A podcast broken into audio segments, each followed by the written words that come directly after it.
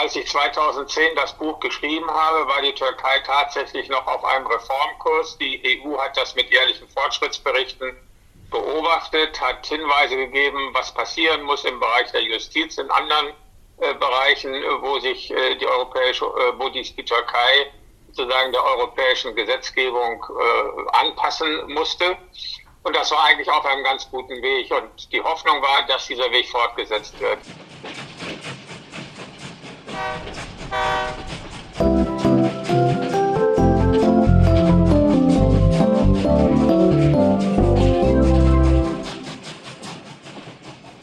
Ja, dass dieser eigentlich so vielversprechende Weg der Türkei in die Europäische Union, den Ruprecht Polenz, ehemaliger Vorsitzender des Auswärtigen Ausschusses im Deutschen Bundestag, hier beschreibt, dass dieser Weg letztlich nicht erfolgreich war, das wissen wir heute.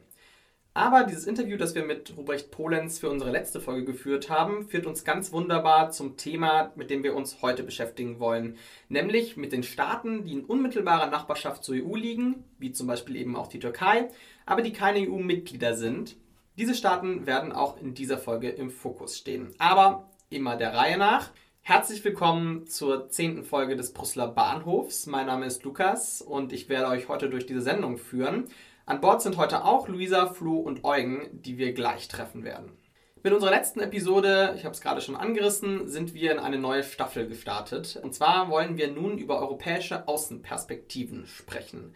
Wir wollen also erkunden, wie die Europäische Union auf den Rest der Welt schaut und was die Welt von Europa hält. Letztes Mal ging es um Migration, Flucht und Asylpolitik. In dieser Folge wollen wir uns nun genauer anschauen, wie die EU zu ihren Nachbarn steht, genauer gesagt zu denjenigen Ländern, die im Osten der Europäischen Union liegen und die im Rahmen der sogenannten östlichen Nachbarschaftspolitik eng mit der EU zusammenarbeiten, ohne Mitglied zu sein. Dazu wollen wir uns zunächst klar machen, welche verschiedenen Formen der Zusammenarbeit die EU mit ihren vielen Nachbarländern unterhält. So können wir dann auch die östliche Partnerschaft, die diesmal im Fokus steht, besser verstehen und einordnen. Im Anschluss daran gucken wir in unserer Reportage genauer auf die Nachbarschaftspolitik der EU in Osteuropa. Um welche Länder geht es hier eigentlich? Und warum und wie genau arbeitet die EU mit diesen Staaten zusammen? Diese und andere Fragen besprechen wir auch mit dem Politikwissenschaftler und Osteuropa-Experten Andreas Umland. Danach setzen wir einen Schwerpunkt auf eines der größten und politisch spannendsten Länder der östlichen Partnerschaft, die Ukraine. Seit der proeuropäischen Maidan-Revolution ist dort ganz viel in Sachen Annäherung an die EU passiert. Wir tauschen uns dazu aus mit Beate Appelt, die für die Friedrich-Naumann-Stiftung für die Freiheit zu den Reformprozessen in der Ukraine arbeitet und in Kiew lebt. Beginnen wollen wir jetzt aber mit einem Fact-Finding, das uns Eugen und Flo vorstellen werden. Eugen, Flo, ihr habt euch angeschaut, was es mit der europäischen Nachbarschaftspolitik ganz allgemein gesprochen auf sich hat, was da also alles drunter fällt und welche Rolle dann eben auch die östliche Partnerschaft darin spielt. Jetzt ist ja die östliche Partnerschaft eben nicht die einzige, ich sag mal, Kategorie innerhalb der Nachbarschaftspolitik. Welche verschiedenen Formen der Zusammenarbeit mit Nachbarländern unterscheidet die EU denn? Hi Lukas, in der Tat müssen drei wichtige Kategorien von Staaten unterschieden werden, um die europäische Nachbarschaftspolitik, kurz ENP, zu verstehen. Es gibt erstens Staaten, denen ein möglicher Beitritt in die Europäische Union offen steht, zweitens Staaten der Europäischen Freihandelszone und drittens diejenigen Staaten, mit denen die EU privilegierte bilaterale Beziehungen pflegt, die aber nicht für den Erweiterungsprozess in Frage kommen. Die europäische Nachbarschaftspolitik bezieht sich eben auf letztere Kategorie von Staaten. Aber nochmal von vorn. Aktuell laufen mit fünf Kandidaten Verhandlungen über einen Beitritt in die Europäische Union. Die Türkei haben wir schon eingangs erwähnt. Sie ist seit 1999 Beitrittskandidat wobei der Beitritt des Landes momentan aufgrund politischer Differenzen zwischen der EU und der Türkei als unwahrscheinlich gilt. 2010 wurden Gespräche mit Montenegro aufgenommen, 2012 mit Serbien und seit März dieses Jahres mit Albanien und Nordmazedonien. Weitere potenzielle Beitrittskandidaten sind Bosnien-Herzegowina sowie der Kosovo. Noch wurden aber keine Beitrittsgespräche zwischen diesen Staaten und der EU eröffnet. Für die Länder des westlichen Balkans verfolgt die EU eine Strategie, die auf ihre schrittweise Integration in die EU abzielt. Beispielhaft trat Kroatien im Jahr 2013 als erstes der sieben Länder des Westbalkans der EU bei. Darüber hinaus gibt es eine Reihe von Nachbarstaaten, die zwar von ihrer politischen und wirtschaftlichen Situation her relativ einfach zu Beitrittskandidaten werden könnten, einen Beitritt aber aus politischen Gründen ablehnen. Sie finden sich in der Europäischen Freihandelsassoziation, kurz EFTA, zusammen. Alle anderen Staaten können nicht Mitglieder der Europäischen Union werden. Das schließt osteuropäische Staaten wie die Ukraine und Weißrussland mit ein, aber auch Staaten in Nordafrika und im Nahen Osten. So hat zum Beispiel 1987 Marokko einen Beitrittsantrag an die EU gestellt. Mit der Begründung, dass Marokko kein europäischer Staat sei, wurde die Anfrage damals aber abgelehnt. Danke für die Erklärung, Eugen. Mit diesem Hintergrundwissen können wir die europäische Nachbarschaftspolitik besser verstehen. Die Schaffung der europäischen Nachbarschaftspolitik ist auf die Osterweiterung von 2004 zurückzuführen, in der acht osteuropäische Staaten, Malta und Zypern als Mitglieder in der Europäischen Union aufgenommen wurden. Mit dieser Aufnahme wurde eine scharfe Trennlinie zwischen einer In-Group, also innerhalb der EU, und Out-Group, also Staaten des Ostblocks und ehemalige Sowjetrepubliken außerhalb der EU geschaffen die EU befürchtete, dass dieses Gefälle zu groß sein könnte und Instabilität in ihrer neuen, unmittelbaren Nachbarschaft generieren könnte. Zudem hatten viele osteuropäische Staaten keine Perspektive auf eine EU-Mitgliedschaft. Deshalb sprach sich die EU in der Europäischen Sicherheitsstrategie 2003 für die Schaffung eines Rings gut regierter Staaten als außenpolitische Perspektive für ihre Peripherie aus. Im ENP-Strategiepapier von 2004, das die europäische Nachbarschaftspolitik begründete, wurde der Ton sanfter und man befürwortete die Schaffung eines Rings von Freunden. Insgesamt kann man die ENP also als EU-Mitgliedschaft Light verstehen, in der der Wohlstand, die Stabilität und die Sicherheit der Europäischen Union auch der europäischen Nachbarschaft zugutekommen und diese somit stabilisieren sollte. Kritischer gesprochen kann man die ENP auch als ein Mittel der EU, ihrem Regionalmachtsanspruch gerecht zu werden, verstehen. Dabei sollten ihre Werte und Interessen durch eine enge Anbindung der Peripherie durchgesetzt werden. Kommen wir kurz zur Gestalt der ENP. Die europäische Nachbarschaftspolitik streckt sich auf drei Bereiche. Die Förderung von demokratischen Gesellschaften, die wirtschaftliche Integration und die grenzüberschreitende Mobilität der Bürgerinnen. Sie bietet auf Grundlage von Assoziierungsabkommen eine privilegierte Partnerschaft mit der EU an, die auf dem Bekenntnis zu europäischen Werten wie Rechtsstaatlichkeit, Marktwirtschaft und nachhaltige Entwicklung basiert. Dabei kommt das Prinzip des Mehr für Mehr ins Spiel. Die Tiefe der Kooperation bemisst sich nach den Reformfortschritten des Partners. Finanziert wird die Nachbarschaftspolitik im Rahmen des Europäischen Nachbarschafts- und Partnerschaftsinstrument ENPI für den Zeitraum von 2014 bis 2020 wurde es mit 15,4 Milliarden Euro ausgestattet. Geografisch wird die europäische Nachbarschaftspolitik in zwei regionale Schwerpunkte unterteilt, nämlich die Union für den Mittelmeerraum und die östliche Partnerschaft. Vielen Dank, Eugen und Flo. Das ist also die europäische Nachbarschaftspolitik ein ganz umfangreiches Programm, das viele Länder betrifft und wo auch ganz schön viel Geld dahinter steht, wie wir gehört haben. Uns geht es heute ja ganz besonders um einen der beiden Schwerpunkte, die ihr erwähnt habt, und zwar die östliche Partnerschaft. Zu diesem Stichwort nehmen wir jetzt Luisa an Bord. Hallo Luisa, du kannst uns ein bisschen mehr zur östlichen Partnerschaft erzählen. Vielleicht fangen wir damit an, welche Länder Teil dieser Partnerschaft sind? Ja, genau, Lukas. Also konkret handelt es sich dabei um folgende postsowjetische Länder, die geografisch zwischen der EU und Russland liegen. Armenien, Aserbaidschan, Belarus, Georgien, Republik Moldau und die Ukraine.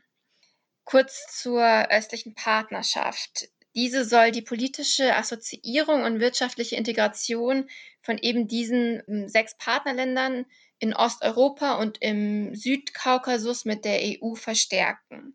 Die östliche Partnerschaft ist die östliche Dimension der europäischen Nachbarschaftspolitik.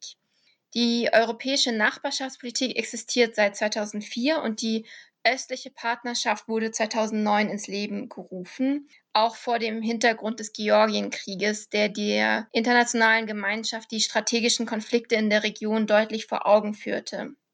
Letztes Jahr feierte die östliche Partnerschaft also ihr zehnjähriges Jubiläum. Während dieser Zeit hat sich im Rahmen der Partnerschaft einiges entwickelt. Natürlich ist es schwierig, über die Entwicklung von sechs so verschiedenen Ländern und deren Beziehungen zur EU ein allgemeines Urteil zu fällen.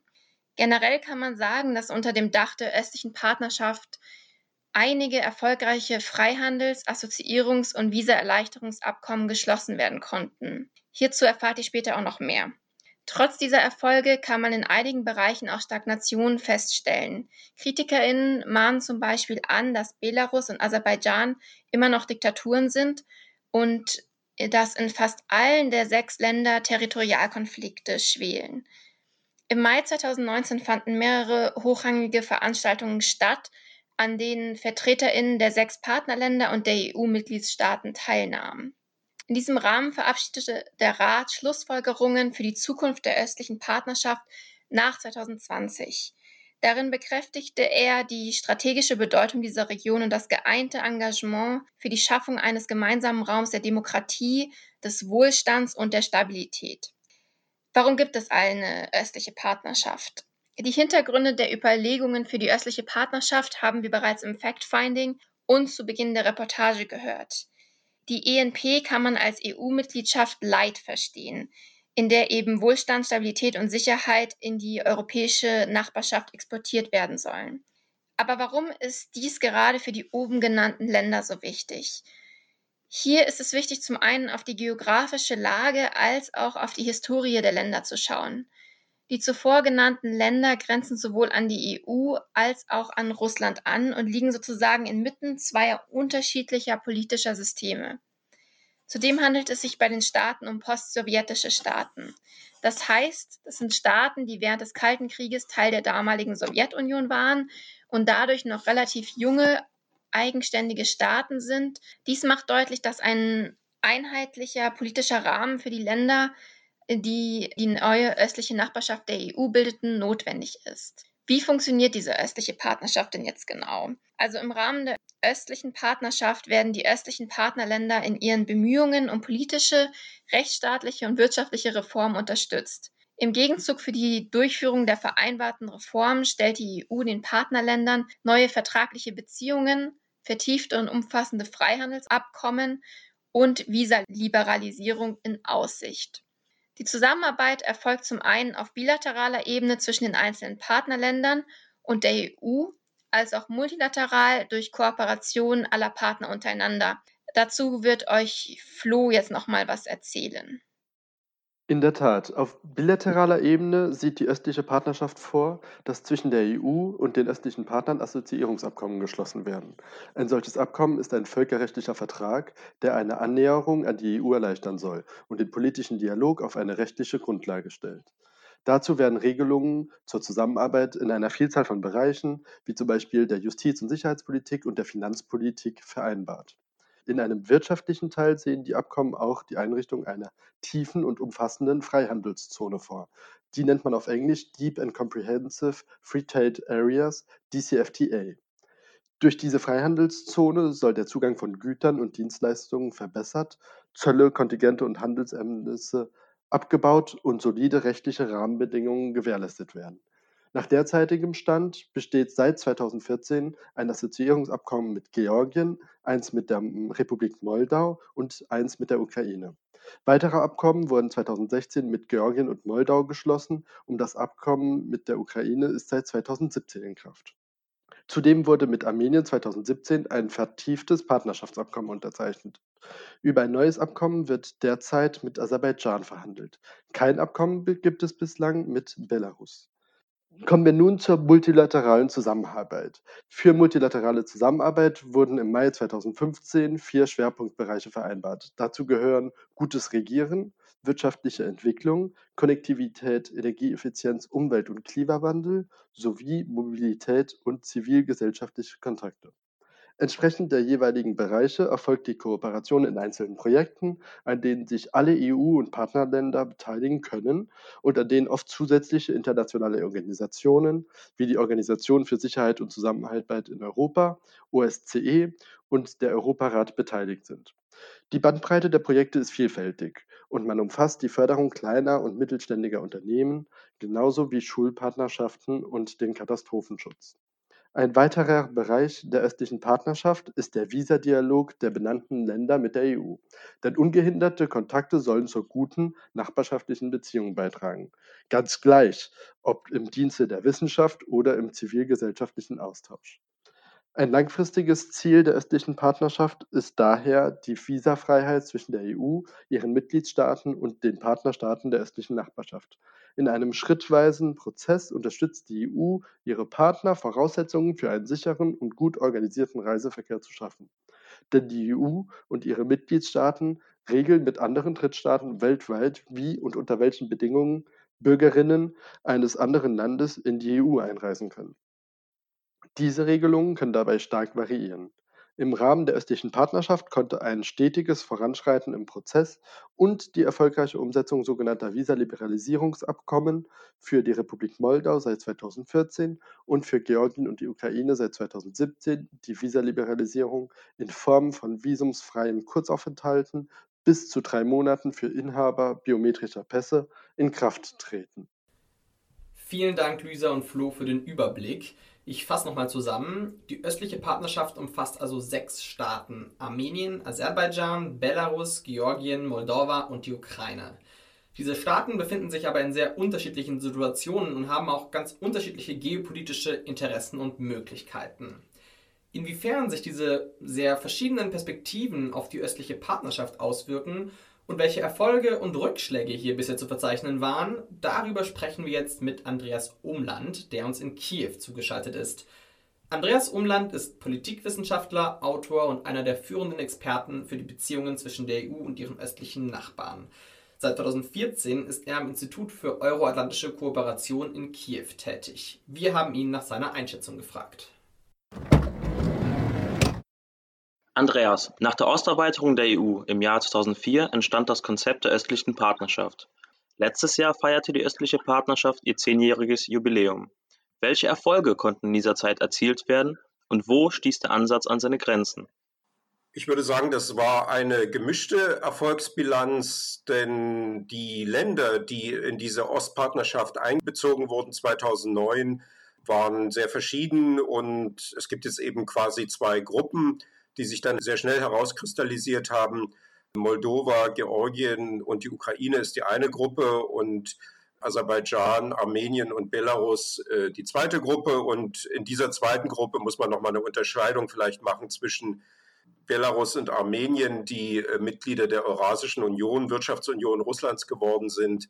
Und Aserbaidschan auf der anderen Seite, das äh, quasi eine eigene Politik fährt. Und ähm, die Erfolge würde ich hier hauptsächlich sehen bei den drei erstgenannten Staaten, Moldova, Georgien und die Ukraine, der Abschluss der Assoziierungsabkommen 2013, 2014 und dann die erfolgreiche Ratifizierung auch dieser Abkommen bei der Ukraine mit einiger Verzögerung, aber dann letztlich auch erfolgreich. Und die anderen Länder sind, äh, wie sie das damals eigentlich auch schon waren, weiterhin in einem Schwebezustand. Jetzt gibt es etwas Bewegung in den letzten zwei, drei Jahren in Belarus und auch in Armenien aus verschiedenen Gründen. In Belarus mit dem alten Präsidenten, äh, Lukaschenko und in Armenien mit dem neuen Präsidenten Pashinyan. Aber im Wesentlichen sind diese drei Länder, Belarus, Armenien und Aserbaidschan, weiter unbestimmt, würde ich sagen, geopolitisch. Es scheint eben so, dass jetzt selbst Belarus und Armenien ihre Bindung an Russland überdenken aber trotzdem noch nicht den Schritt vollziehen, so weit äh, in ihrer Außenpolitik zu gehen wie ähm, Georgien, Moldova und die Ukraine. Vielleicht noch eine ganz kurze Nachfrage dann. Glaubst du denn, dass die EU mittelfristig ähm, Ländern wie Georgien und der Ukraine eine Be Beitrittsperspektive bieten muss? Ja, ich denke, äh, das äh, ist notwendig. Äh, also selbst die Türkei hat ja ähm, nach dem Assoziierungsabkommen von Anfang der 60er Jahre eine Beitrittsperspektive. Das ist an für sich auch die Logik dieser Assoziierungsabkommen. Diese, diese drei Abkommen bereiten im Grunde diese drei Länder auf eine Mitgliedschaft vor, weil sie eben so weitgehend sind und eine derart weitgehende Anpassung ähm, der Verwaltungs- und Wirtschaftssysteme dieser Länder an die EU äh, implizieren, dass an für sich der einzig logische Schritt und das, das einzig logische Ergebnis dieser Assoziierungen äh, letztlich der Beitritt ist. Und ich habe hier schon sehr lange dafür plädiert, diese Perspektive eher früher als später zu geben, weil ja die Perspektive selbst äh, noch keine, keinen Beginn der, der Mitgliedschaftsverhandlungen impliziert, sondern eben nur äh, eine Option für die Zukunft darstellt. Und das Beispiel der Türkei illustriert eben auch, dass diese Option sich nicht unbedingt äh, umsetzen muss. Aber diese Option ist notwendig, äh, weil ansonsten die geopolitische Orientierung der Elite in diesen drei Ländern eben nicht so eindeutig ist. Und in gewisser Hinsicht illustrieren die drei Länder auch äh, diese, diese Schwierigkeit, ähm, die bewegen sich eben sich nicht so schnell in Richtung Europa, wie man sich das wünschen würde. Und ein Teil der Schuld daran trägt meiner Ansicht nach auch die EU. Die Hauptschuld tragen sicherlich diese drei Länder, dass sie immer noch ähm, viele Schwierigkeiten haben bei ihrer Europäisierung, bei der also Implementierung der Assoziierungsabkommen. Aber die EU hat hier einen, einen großen Teil auch der, der Mitverantwortung, weil eben äh, es bisher diese äh, Mitgliedschaftsperspektive nicht gibt. Vielen, vielen Dank für das Interview, Andreas. Wir haben hier einiges über die verschiedenen Länder der östlichen Partnerschaft erfahren, unter anderem, dass die Verhältnisse zu Europa und ihre Zusammenarbeit mit der EU sehr unterschiedlich ausfallen. Ein Land, das Andreas in der, sagen wir, EU-näheren Gruppe innerhalb der östlichen Partnerschaft genannt hat, ist die Ukraine. Eugen und Luisa, ihr habt euch den ukrainischen Fall genauer angesehen. Wie steht es um die europäische Integration der Ukraine und welche Herausforderungen gibt es hier aktuell? Genau, Lukas. Werfen wir nun einen genaueren Blick auf die Ukraine, ein Staat, der als Zugpferd der östlichen Partnerschaft gilt. Im Hinblick auf Fläche und Bevölkerung ist die Ukraine eines der größten Länder auf dem europäischen Kontinent. Besonders wichtig für die europäische Nachbarschaftspolitik ist die Ukraine aber vor allem aufgrund ihrer geografischen Lage und ihrem politischen Willen zur Europäisierung, das heißt zur Annäherung an die EU. Nach dem Zerfall der Sowjetunion im Jahr 1991 wurde die Ukraine ein unabhängiger Staat. Seitdem befindet sich das Land im Spannungsfeld zwischen Russland und der Europäischen Union. Während die EU die Ukraine bei dem Übergang zu einer funktionierenden Demokratie und einer freien Marktwirtschaft unterstützt, versucht Russland systematisch Einfluss auf die Ukraine zu nehmen und eine freiheitlich-demokratische Entwicklung des Landes zu verhindern. Das erste bedeutende Ereignis in den europäisch-ukrainischen Beziehungen war die Orangenrevolution im Jahr 2004. Bei den damaligen Präsidentschaftswahlen standen sich der von Russland unterstützte Viktor Janukowitsch und der proeuropäische Kandidat Viktor Juschenka gegenüber. Zunächst ging Janukowitsch als Sieger aus den Wahlen hervor. Nachdem allerdings bekannt wurde, dass die Wahlergebnisse manipuliert waren, kam es zu wochenlangen Massenprotesten auf dem Maidanplatz in Kiew. Schließlich erklärte das oberste Gericht die Ergebnisse für ungültig und setzte Neuwahlen an aus denen der proeuropäische Juschenka dann als Sieger hervorging. Mit der neuen Regierung unter Präsident Juschenka und Premierministerin Julia Timoschenka kam es zu einem deutlich proeuropäischen Machtwechsel in der Ukraine. Die großen Erwartungen und Hoffnungen, mit denen Juschenka und Timoschenka ins Amt kamen, konnten aber nicht erfüllt werden, sodass es 2010 zu einer Revanche von Viktor Janukowitsch kam. Er gewann die diesmal freien und fairen Präsidentschaftswahlen. Für die europäische Entwicklung der Ukraine bedeutete es einen großen Rückschritt. Stattdessen kam es zu einer Annäherung an Russland. Und Luisa, wie ging es weiter? Gestürzt wurde das korrupte und zunehmend autoritär agierende Janukowitsch-Regime schließlich im Zuge der Euromaidan-Revolution im Jahr 2013-14. Die Euromaidan-Revolution ist das zentrale politische und gesellschaftliche Ereignis seit der Unabhängigkeit der Ukraine. Auslöser für die Revolution war die Entscheidung von Janukowitsch, das jahrelang mit der EU ausgehandelte Freihandels- und Assoziierungsabkommen nicht zu unterzeichnen. Bei den drei Monate anhaltenden Protesten demonstrierten Hunderttausende Ukrainerinnen und Ukrainer gegen das autoritäre Janukowitsch-Regime und für europäische Grundwerte wie Demokratie, Rechtsstaatlichkeit und Menschenrechte. Dutzende ließen dabei ihr Leben in der Hoffnung auf eine europäische Zukunft des Landes.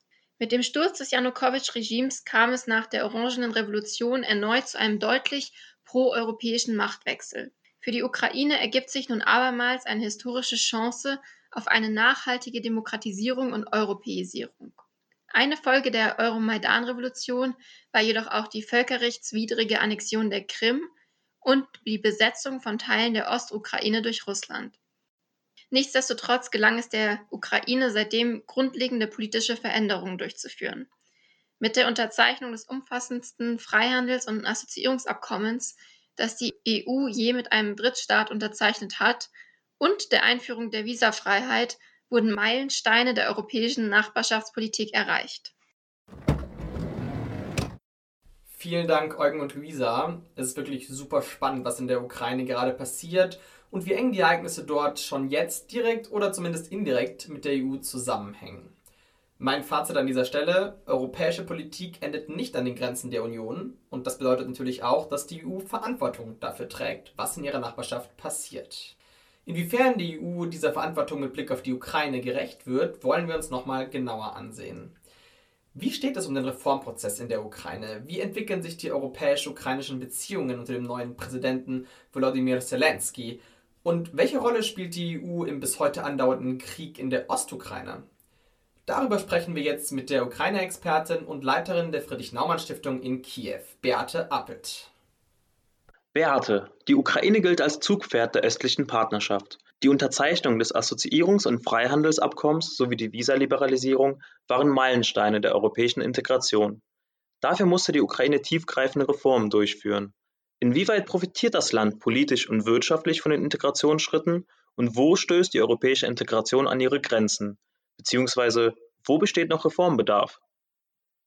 Ja, dazu muss man, glaube ich, zuerst einmal sagen, dass die Nichtunterzeichnung des Assoziierungsabkommens durch Präsident Janukowitsch im Jahr 2013 ja der Auslöser für die Maidan-Revolution war und die Menschen auf die Straße gegangen sind, zu Hunderttausenden, zu Millionen äh, und protestiert haben, weil er das Land wieder Richtung Russland führen wollte.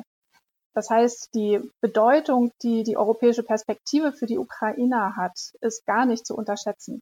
Auf der positiven Seite kann man sagen, dass die letzten Jahre seit dem Maidan so viele Reformen durchgeführt wurden, auch erfolgreich durchgeführt wurden, wie in der ganzen Zeit der Unabhängigkeit der Ukraine zuvor nicht. Und man kann da als positive Beispiele nennen, zum Beispiel die Bankenreform, wo ganz viele unsaubere Banken geschlossen worden sind, äh, die Dezentralisierungsreform, die noch nicht ganz abgeschlossen ist, aber ähm, wirklich als Erfolgsmodell gilt, die Einführung von öffentlichen Ausschreibungen, die sehr transparent jetzt durchgeführt werden mit einem System, was von Transparency International erarbeitet wurde und so weiter und so fort. Natürlich profitiert die Ukraine von diesen Reformen und sie profitiert von der Visafreiheit und von der Öffnung des EU-Marktes. Es wird sehr viel mehr in die EU äh, heutzutage exportiert als vor diesem Abkommen und auch von jeder Verbesserung, die im Bereich Regierungsführung stattfindet. Aber das ist nur die eine Seite der Medaille. Auf der anderen Seite sehen wir, dass wichtige Reformen überhaupt noch nicht angegangen worden sind, zum Beispiel im Justizsystem, dass die Schaffung der Antikorruptionsinstitutionen, die zwar formal gelungen ist, aber trotzdem nicht als Erfolg bezeichnet werden kann, weil diese Institutionen überwiegend bis auf eine, das NABU, Nationale Antikorruptionsbüro der Ukraine, nicht wirklich unabhängig sind. Letztes Jahr erlebte die Ukraine eine erneute Revolution, diesmal an der Wahlurne. Mit über 70 Prozent der Stimmen gewann der Comedian und politische Newcomer Wladimir Zelensky die Präsidentschaftswahl. Kurz darauf sicherte sich seine neu gegründete Partei, Diener des Volkes, bei den Parlamentswahlen die absolute Mehrheit. Wie haben sich die europäisch-ukrainischen Beziehungen seitdem entwickelt und was bedeutet dieser Machtwechsel für die europäische Entwicklung der Ukraine? Also zuerst äh, würde ich gerne die absolute Mehrheit des Präsidenten einmal in die Perspektive setzen. Die Partei Diener des Volkes ist nicht wirklich eine Partei, sondern ein Projekt, was extra zu dieser Wahl geschaffen wurde und die Menschen, die für diese Fraktion im Parlament sitzen, die meisten von denen sind gar nicht Mitglieder dieser Partei, äh, sind ein Sammelsurium von Leuten, die nur durch eins geeint werden, nämlich durch den Präsidenten, seine, seine Person. Die gute Nachricht ist, dass Zelensky den proeuropäischen Kurs absolut beibehalten hat. Das war ein Punkt im Wahlkampf auch für Poroschenko zu sagen, Zelensky wird die Ukraine Richtung Russland führen. Ähm, das ist nicht eingetreten, sondern er bekennt sich ganz klar zu dem Kurs, der ja auch in der ukrainischen Verfassung inzwischen festgelegt ist, die Ukraine in die EU und auch in die NATO zu führen. Die schlechte Nachricht ist, dass nach sechs Monaten, die das Parlament und die neue Regierung gearbeitet haben, und zwar in einem sogenannten Turbo-Regime, also mit einem wahnsinnigen Reformdruck und ganz hoher Aktivität, Zelensky fast ihre ganze Regierung im März ausgewechselt hat. Es gibt eine Tendenz zurück zu alten Kräften zu solchen, die Verbindungen mit Oligarchen haben, die in einer sehr korrupten politischen Kultur schon gearbeitet haben. Und das sehe ich als eine Gefahr für den positiven Kurs und damit auch für den proeuropäischen Kurs der Ukraine. Also ich würde sagen, grundsätzlich ist die Ukraine weiter auf dem europäischen Weg und das ist sehr gut, aber der Point of No Return ist noch nicht überschritten.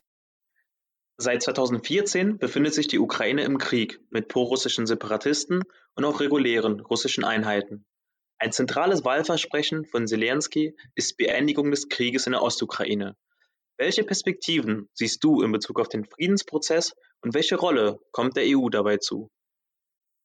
Zelensky hat sich in der Tat selbst unter großen Druck gesetzt, indem er versprochen hat, den Krieg zu beenden. Und er hat äh, viel versucht, um ähm, diesem Ziel näher zu kommen und hat dadurch eine gewisse Dynamik in den äh, Friedensprozess gebracht, die unter Poroschenko nicht mehr da war. Das ist grundsätzlich erstmal positiv, äh, vor allen Dingen im humanitären Bereich. Manche seiner Schritte allerdings werden hierzulande sehr kritisch kommentiert und begleitet die jüngste Idee seines Leiters des Präsidentenbüros, Andriy Yermak, einen Konsultativrat einzurichten, in dem auch in den Verhandlungen Vertreter der sogenannten Volksrepubliken Donetsk und Luhansk quasi aufgewertet werden und als offizielle Gesprächspartner anerkannt werden. Das sind Sachen, die begleiten die Ukrainer sehr, sehr sensibel. Ein ganz wichtiger Punkt aber, den darf man auf keinen Fall vergessen. Von russischer Seite und wir haben es hier mit der russischen Seite zu tun und nicht mit den Machthabern in diesen sogenannten Volksrepubliken, gibt es keinerlei Anzeichen für ein Entgegenkommen. Ja, also die Kampfhandlungen werden permanent aufrechterhalten. Es hat kein einziger Waffenstillstand gehalten. Äh, es wird mit Waffen operiert, die durch das Minsk Agreement verboten sind. Wenn man sich jetzt Szenarien anguckt, wo kann es hingehen? Eine Rückkehr zum Status quo ante halte ich für ausgeschlossen mittelfristig. Einen ausgewachsenen neuen Krieg ähm, halte ich im Moment auch nicht für akut drohend. Etwas, was wahrscheinlich die beste aller schlechten Möglichkeiten wäre, wäre ein Einfrieren des Konflikts, ein Ende der Kampfhandlungen und nicht das, was die russische Seite sich wünscht, nämlich eine Reintegration der Gebiete in die Ukraine, aber auf eine Art und Weise, die äh, den Kreml immer einen Fuß in der Tür der Ukraine haben lässt, ähm, weil die jetzigen Machthaber dort durch Wahlen legitimiert werden und dann sogar in Kiew Mitspracherecht haben. Also das ist äh, inakzeptabel für die Ukraine mit gutem Grund. Was kann die EU tun? Ähm, ich denke, die EU ist gut beraten, die Ukraine weiter sehr eng zu begleiten, diplomatisch in all diesen Prozessen, aber auch äh, in den Reformprozessen mit sanftem Druck und äh, finanzieller Unterstützung und Know-how-Unterstützung. Und was ganz wichtig ist von Seiten der EU, sich keine Illusion zu machen über die Ziele der russischen Seite. Die Wiederherstellung der Integrität der Ukraine und eine erfolgreiche proeuropäische Entwicklung der Ukraine mit Demokratie und äh, Wohlstand ist genau das, was Russland nicht tolerieren kann und wird. Und darüber darf man sich keine Illusionen machen.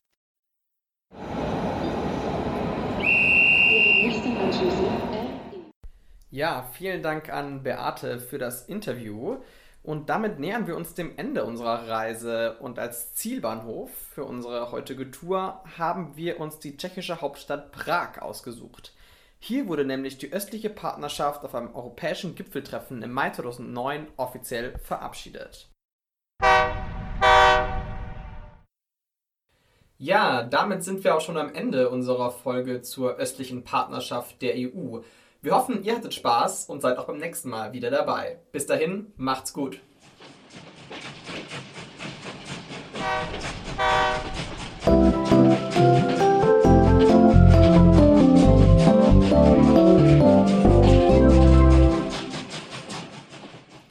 Dieser Polis 180 Podcast gibt ausschließlich die Meinung der Autorinnen und Autoren wieder. Die Verantwortung für den Inhalt liegt bei Ihnen. Polis 180 ist ein Grassroots Think Tank, der wissenschaftliche Erkenntnisse für politische EntscheidungsträgerInnen übersetzt. Ideen, Analysen und Lösungsansätze unserer Generation bringen wir durch innovative, partizipative und inklusive Ansätze in den politischen Diskurs ein. In thematischen Programmen und mit neuen und kreativen Formaten entwickeln wir echte Alternativen für eine konstruktive Außen- und Europapolitik.